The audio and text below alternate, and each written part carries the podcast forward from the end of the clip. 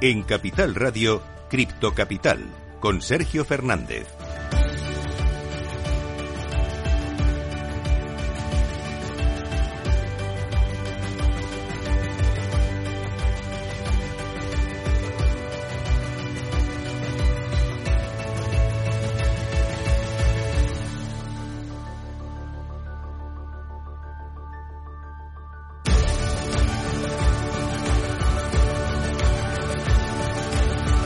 Tardes, bienvenidos, bienvenidas de nuevo a su casa, la casa de los amantes de las criptomonedas. Hoy impera el verde dentro del mercado cripto, sobre todo dentro del top 10, enseguida te lo vamos a contar. Tenemos noticias muy importantes como por ejemplo en Alemania, que se ha convertido en el país más pro cripto del mundo según un, un estudio que te vamos a contar enseguida. Tenemos noticias también de Greenpeace, que arremete contra Bitcoin con mensajes e informes en Twitter y además vamos a hablar también un poco de metaverso y es que el volumen de comercio de los tokens del metaverso han caído a mínimos históricos. Enseguida te vamos a contar todas estas noticias y vamos a analizar el impacto de las criptos en el sistema financiero con Martín Huete, uno de los mayores expertos que tenemos en el país. Así que, como siempre, si quieres aprender criptos, quédate conmigo hasta las 4 y vamos a intentar aprender e informarte juntos.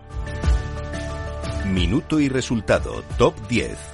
Antes de nada, vamos a empezar echando un vistazo al mercado cripto y comenzamos por Bitcoin. Está subiendo un 0,36% en las últimas 24 horas y ya está en 19.650 dólares. En segundo lugar, Ethereum está subiendo incluso más, 0,56% arriba hasta los 1.331 dólares. En tercer lugar, vamos con Tether, vamos con las stablecoins. En este caso, está totalmente plana, 0,00% y clavada en el dólar. En cuarto lugar, USD Coin está cayendo un 0,01% hasta el dólar también igual. En quinto lugar, vamos con Binance, está cayendo también un 0,01% en este caso, se acaba de girar ahora mismo hasta los 274,44 dólares. Sexto lugar, para Ripple, en negativo, cayendo un 1,47% hasta los 0,47 centavos. En séptimo lugar, vamos con otra stablecoin, en este caso Binance USD, también está cayendo un 0,09% en estos momentos hasta los 0,99 centavos. Octavo lugar, para Cardano, también en negativo, está dejándose un 1,44% hasta los 0,36 centavos en noveno lugar, Solana también cayendo 0,18% bajo hasta los 30,89 dólares. Y cerrando el top 10, un día más tenemos a Dogecoin que también está negativo, también está cayendo un 0,46%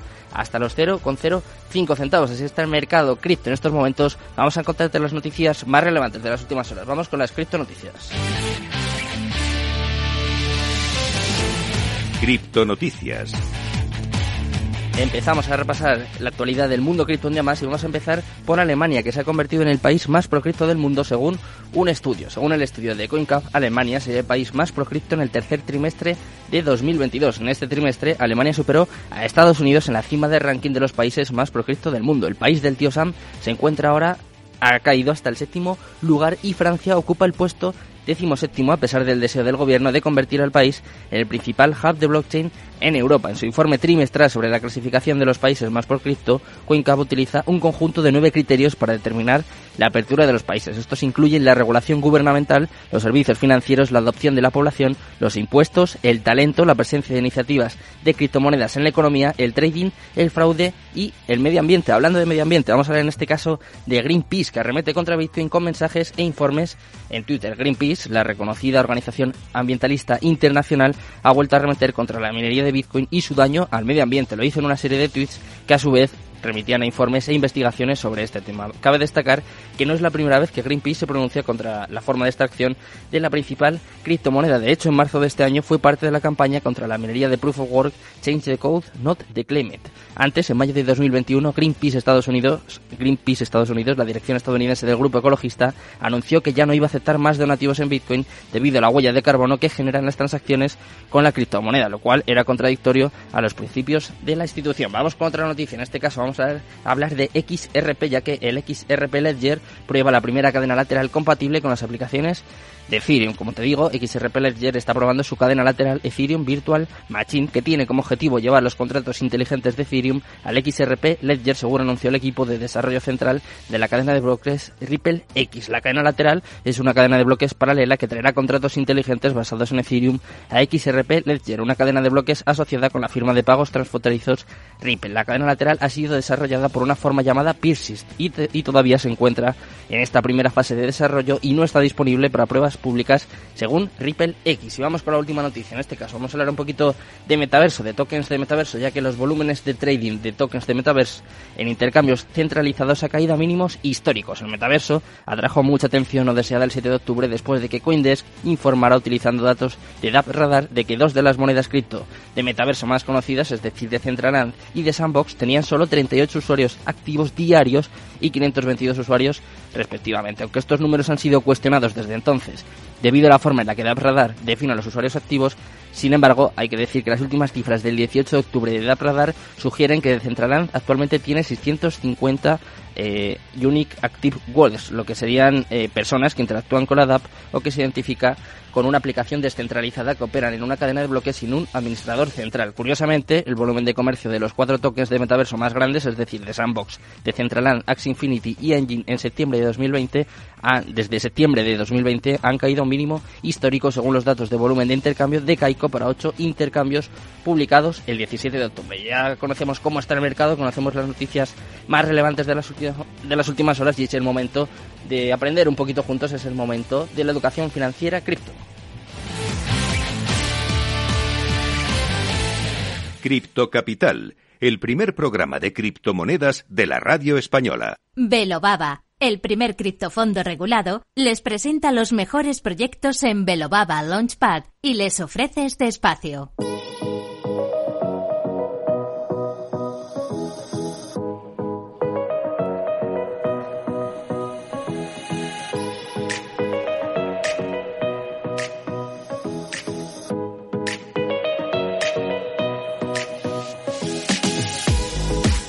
Pues por fin es martes y ya estamos por aquí para aprender un poquito de educación financiera cripto junto a nuestros amigos de Velobaba. Tenemos hoy con nosotros Albert Salvani, consultor estratégico de Velobaba. ¿Qué tal, Albert?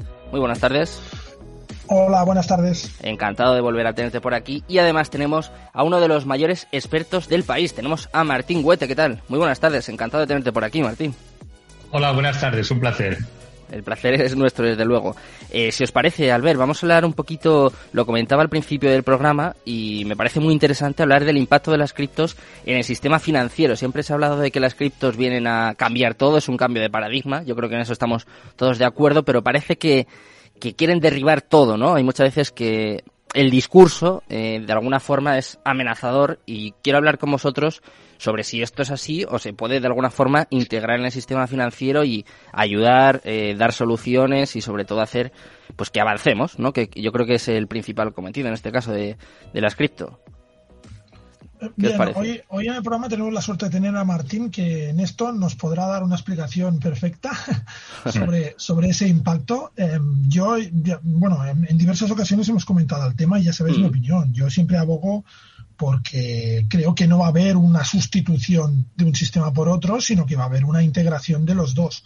Y en ese sentido, sí que creo que ahora mismo es más necesario y, va a salir a relucir por parte de los mismos clientes la exigencia de que ciertas cosas, características o prácticas del sistema financiero tradicional cambien, hmm. porque ahora hay una alternativa. Yo siempre he pensado que ese va a ser el final de, de todo esto, digamos, ¿no? Cómo va a acabarse integrando todo en un, digamos, solo sistema, pues va a ser un poco con ese camino, ¿no? Con un cambio forzado en según qué prácticas por la presencia ahora de una alternativa. Yo lo veo así.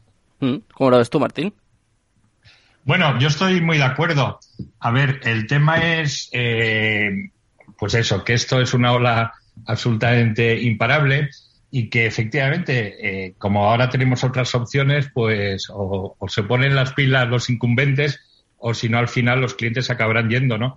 Yo siempre pongo el mismo ejemplo, ¿no? Cuando tú ahora mismo en un protocolo DeFi puedes obtener un préstamo en segundos, simplemente teniendo como colateral algunas criptos, eh, versus eh, joder, los informes de riesgo, los avales, no sé cuánto que tienes que enviar para, para conseguir un crédito, digamos, en una institución financiera normal, pues eso es, es otro mundo, ¿no?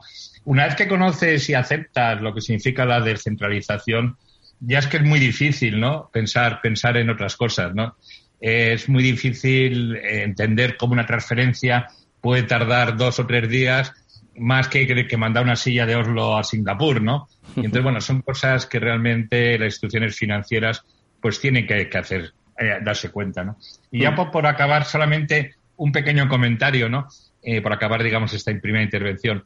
Lo de criptomonedas debemos de tratar de desecharlo entre todos, ¿no? Porque crea una disonancia cognitiva, ¿no? Hmm. Excepto el Bitcoin, que sí puede tener esa acepción monetaria, el resto no es así, ¿no? Por eso a mí me gusta más hablar de, activos digitales o de criptoactivos, ¿no? Porque si no la gente va a pensar que esto que son monedas y, no es así, que no van a sustituir a las monedas. O sea que tú diferencias mucho entre Bitcoin y el resto de criptos, ¿no?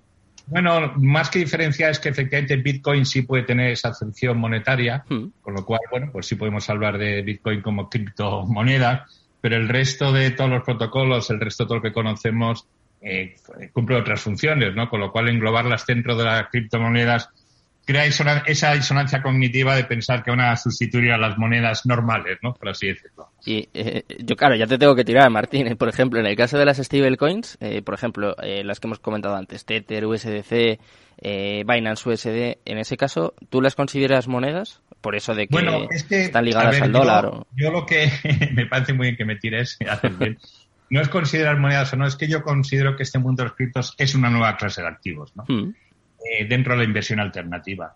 Y como tal tenemos que contemplarlo. Entonces, claro, si nos quedamos exclusivamente con el término monedas, parece que es solamente monedas, ¿no? Claro. Y yo creo que estos son activos, activos digitales, activos que cualquier persona eh, que un poco profundice y que lo entienda debería tener en su cartera, ¿no? Dentro de esta, lo que yo siempre hablo de comprar el mundo, ¿no?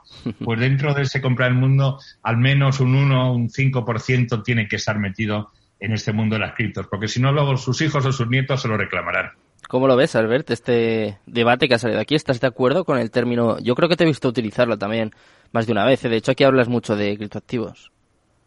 Sí, sí, yo estoy completamente alineado con lo que dice Martín. Es decir, em, es verdad que hay algunos activos que puedan funcionar como monedas, hmm pero, pero no todos. Es decir, y, el, el, hecho de englobarlo todo bajo ese paraguas, pues hace que se desvirtúen ciertos conceptos y hace más difícil que la gente luego entienda ciertos conceptos. Así que yo sí, si os fijáis, yo en redes siempre hablo de criptoactivos, mm. de activos digitales y en algún caso concreto, cuando me refiero a algo concreto, entonces sí, criptomonedas, sí, sí. Hay una comparación, hablando un poco del impacto que, que pueden llegar a tener dentro del sistema financiero, eh, seguro que sabéis y seguro que muchos de nuestros oyentes también, que se compara mucho a las criptos, a los criptoactivos con, con Internet, ¿no? Con el cambio que supuso Internet. No sé qué os parece esta comparación y sobre todo qué efecto podría tener si llegase a, no sé, a una cuarta parte, una décima parte, porque Internet cambia el mundo y hay mucha gente que espera que las criptos y sobre todo la tecnología blockchain hagan lo mismo. ¿Qué os parece esta, esta comparación? Bueno, yo por, por, por lanzar primero al ver, yo creo que, que, al revés va a ser mucho más importante que el mm. tema de Internet, ¿no? Pero por eso yo la gente que, yo que todavía soy tuitero, aunque tengo ganas ya un poco de quitarme de las redes sociales y desaparecer, irme a algún sitio así escondido, eh, veo las filias y las fobias que hay con el tema de los criptos en Twitter. Y esto hay que verlo con la naturalidad de que es una nueva eh, clase, clase de activos, ¿no? Y entonces no, no, no enredarse, no, no enredarse más, ¿no? Pero vamos, yo creo que esto en la historia de la humanidad va a suponer una revolución como la que supuso, digamos, la imprenta, ¿no? En su momento. Y por eso yo siempre digo, es como si en el momento de Internet nosotros hubiésemos comprado el 0,00000, me da igual, 1% de todos los emails que se mandan, ¿no? ¿Cómo estaríamos ahora? Bastante contentos, ¿no? Pues es lo mismo. Yo creo que esta oportunidad de inversión ha venido para quedarse, por supuesto a largo plazo, aportaciones periódicas, olvidarse el ruido de los mercados, bla, bla, pero es una oportunidad de oro para poder tener unas rentabilidades hiperbólicas, asumidas, claro, con, gran volatilidad, porque aquí no hay, no, hay, no hay otra cosa, ¿no? Con mucho riesgo, desde luego. ¿Cómo lo ves, Albert? Bueno, em, yo diría, haría una reflexión, y es que cuando la gente habla y lo compara ¿no? con la irrupción de Internet, hmm. es, que, es que esto es una evolución de Internet. Es decir, Em, no, no, lo podemos distinguir. Estamos hablando de la Internet del valor, esa es la realidad. Es decir, Internet, cuando ahora los teóricos, digamos, hablamos de Internet o hablamos de todo este proceso que hemos visto de estos 20 años, 20 y pico años que tenemos, digamos, Internet de una forma habitual, em, lo vemos con perspectiva, nos damos cuenta de que había una Internet primigenia en donde había una serie de gente que emitía contenidos y todos los demás consumíamos, hubo una segunda Internet en donde se nos dio la posibilidad a los usuarios de convertirnos en generadores de contenidos también, entonces ya teníamos un papel doble de consumidor y de generador de contenidos, pero esa mm, segunda versión tenía un problema, y es que todos los activos digitales, al ser digitales, se podían copiar y se podían replicar. Por tanto, no había valor ahí o era muy difícil generar valor. Lo que aporta blockchain, lo que aportan estos activos digitales, es que ahora puedes generar valor porque los activos son únicos y, entonces mm, supone esa evolución. Por tanto, yo creo que el impacto será pues, igual o mayor en el sentido de que vamos a ver una Internet a su máxima capacidad, con muchísimas más prestaciones de las que hemos visto hasta ahora, aprovechando el concepto de Internet y de red, pero con esas características especiales de inmutabilidad, descentralización, que hacen que las cosas puedan crecer exponencialmente, como ha dicho Martín, muy rápido, hmm y que se puedan distribuir y puedan llegar a todo el mundo. Y eso yo creo que es una diferencia sustancial. Totalmente de acuerdo, ¿no? Pues eso se habla de la web 3.0, ¿no? Que esto de las etiquetas ya sabes cómo son, ¿no? Eh, hablabas antes, Martín, de un poco de Twitter, de las redes sociales. Eh, voy a ir un poco más allá de en cuanto a los criptoactivos, ¿no? En cuanto a los activos digitales que es verdad que siempre que se informa, siempre que se habla sobre ellos, en, su gran mayoría, no todo el mundo, pero es verdad que incluso analistas muy reconocidos, como por ejemplo, eh, que participa mucho en esta casa, Alberto Iturralde, siempre se informa o se habla de, los criptoactivos de una forma muy peyorativa. No sé, no sé cómo lo veis vosotros, sobre todo quizá los analistas más tradicionales que están acostumbrados a las bolsas. Eh, no sé, no sé cómo lo veis, porque por cierto. Pues mira, eh, yo no, no es por alabarte, pero la verdad es que había oído de este programa, pero por ejemplo, la introducción que habéis hecho ha sido como muy profesional, pues da gusto, ¿no? Esa información buena, ¿no? Hmm. Es que, a ver, yo que he estado tiempo tratando de vender criptos al mundo institucional, ¿qué pasa? Que como no se conoce, se desconoce, cuando uno no conoce algo, pues, pues eso, lo desprecia en vez de tener la humildad de decir, coño, pues esto pues es interesante, voy a profundizar.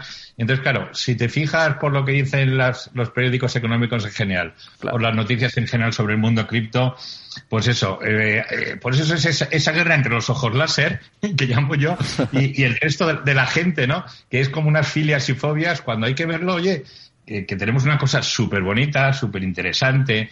Yo creo que Albert está de acuerdo conmigo en que esto para desarrollarse, pues en cuanto tengamos apps en el móvil donde podamos eh, hacer cosas en DeFi en directo, eh, sin, sin la complicidad que, que, es ahora, pues es una oportunidad de oro y entonces, no sé, yo, yo es que estas filias y estas fobias mm, estoy en contra absolutamente, ¿no? Totalmente de acuerdo. ¿Cómo, cómo lo ves tú, Albert, y cómo lo vives también? Sí, bueno, en, la misma línea, además creo que lo hemos comentado más de una vez. O sea, yo intento ser eh, pragmático en muchos sentidos, en el sentido de que em, yo em, he dejado, digamos, la, parte de trabajo tradicional que tenía. Yo me dediqué a la consultoría tecnológica para dedicarme full time al mundo cripto, pero no por eso creo que el mundo cripto es la solución a todo. Entonces, tampoco hay que ser fanático en ese sentido, pero por otro lado, yo creo que a veces eh, sobre todo los que son detractores del mundo cripto, pecan en exceso de olvidarse que el mundo, digamos, financiero tradicional tiene muchos fallos y muchos inconvenientes. Entonces, yo creo al final que mm, por eso digo que lo, se impondrá, digamos, la cordura y al final veremos cómo se produce pues una integración de estos dos mundos y unos van a provocar cambios en los otros. De la misma forma que hablamos de que hay cosas del sistema tradicional, pues que van a tener que cambiar porque no van a poder em, no van a poder seguir eh, trabajando de la misma forma porque eh, tenemos una alternativa.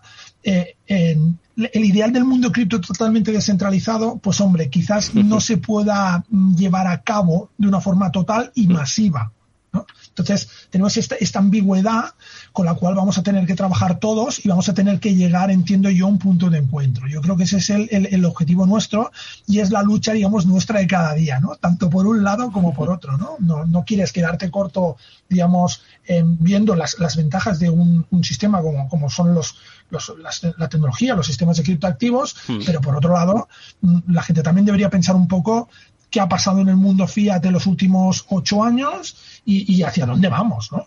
Porque creo que eso es un poco el debate que debería haber em, y volvemos a lo de siempre, ¿no? Y siempre, mm, si a esto le sumamos o le tendríamos que sumar que la gente tuviera más cultura financiera, también entenderían mejor de lo que estamos hablando. Sí, totalmente. muy de acuerdo. Yo creo, sin embargo, yo soy un poquito más agresivo. Yo creo que esto eh, va a cambiar radicalmente el mundo, ¿no? Eh, y se va a llevar por delante pues muchas historias, muchos conceptos y muchas maneras de, trabajar y de funcionar, ¿no? Lo que pasa es sí es cierto que, bueno, la educación financiera, pues es que este es un país muy complicado.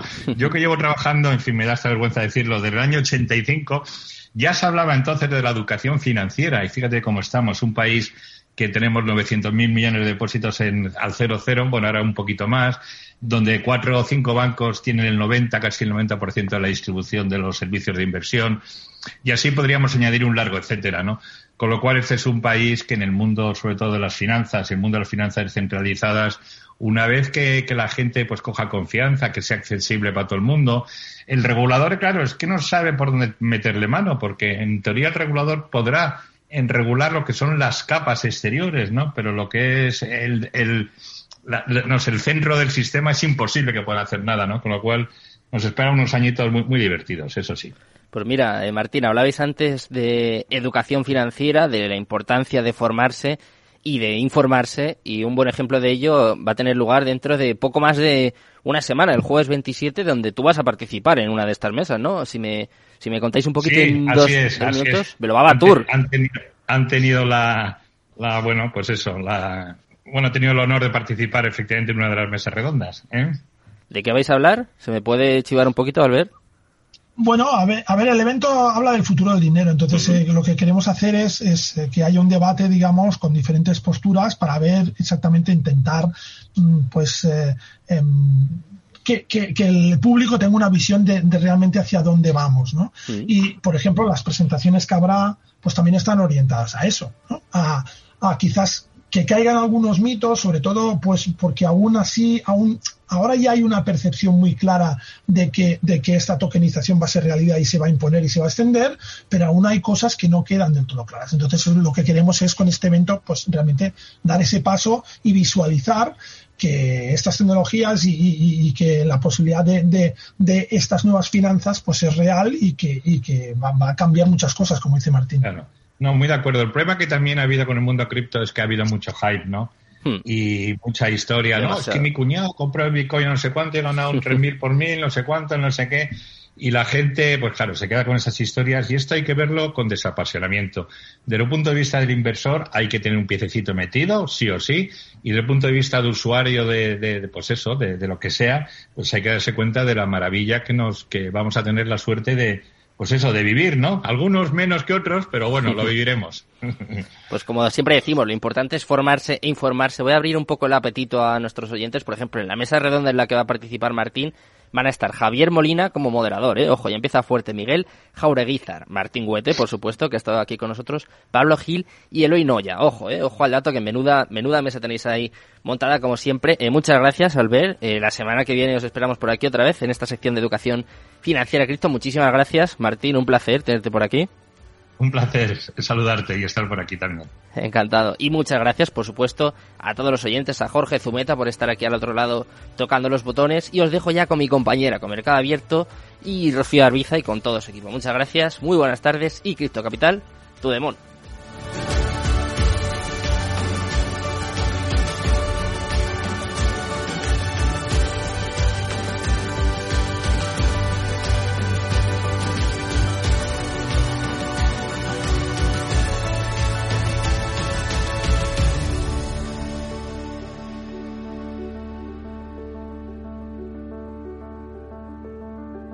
En Capital Radio, Cripto Capital, con Sergio Fernández. Este espacio ha sido ofrecido por Velobaba, el primer criptofondo regulado. Capital Radio.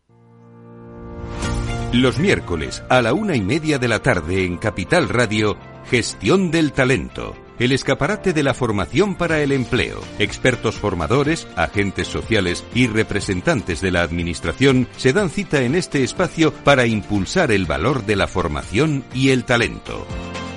Un espacio de Fundae, la Fundación Estatal de Formación para el Empleo, dirigido por José Joaquín Flechoso.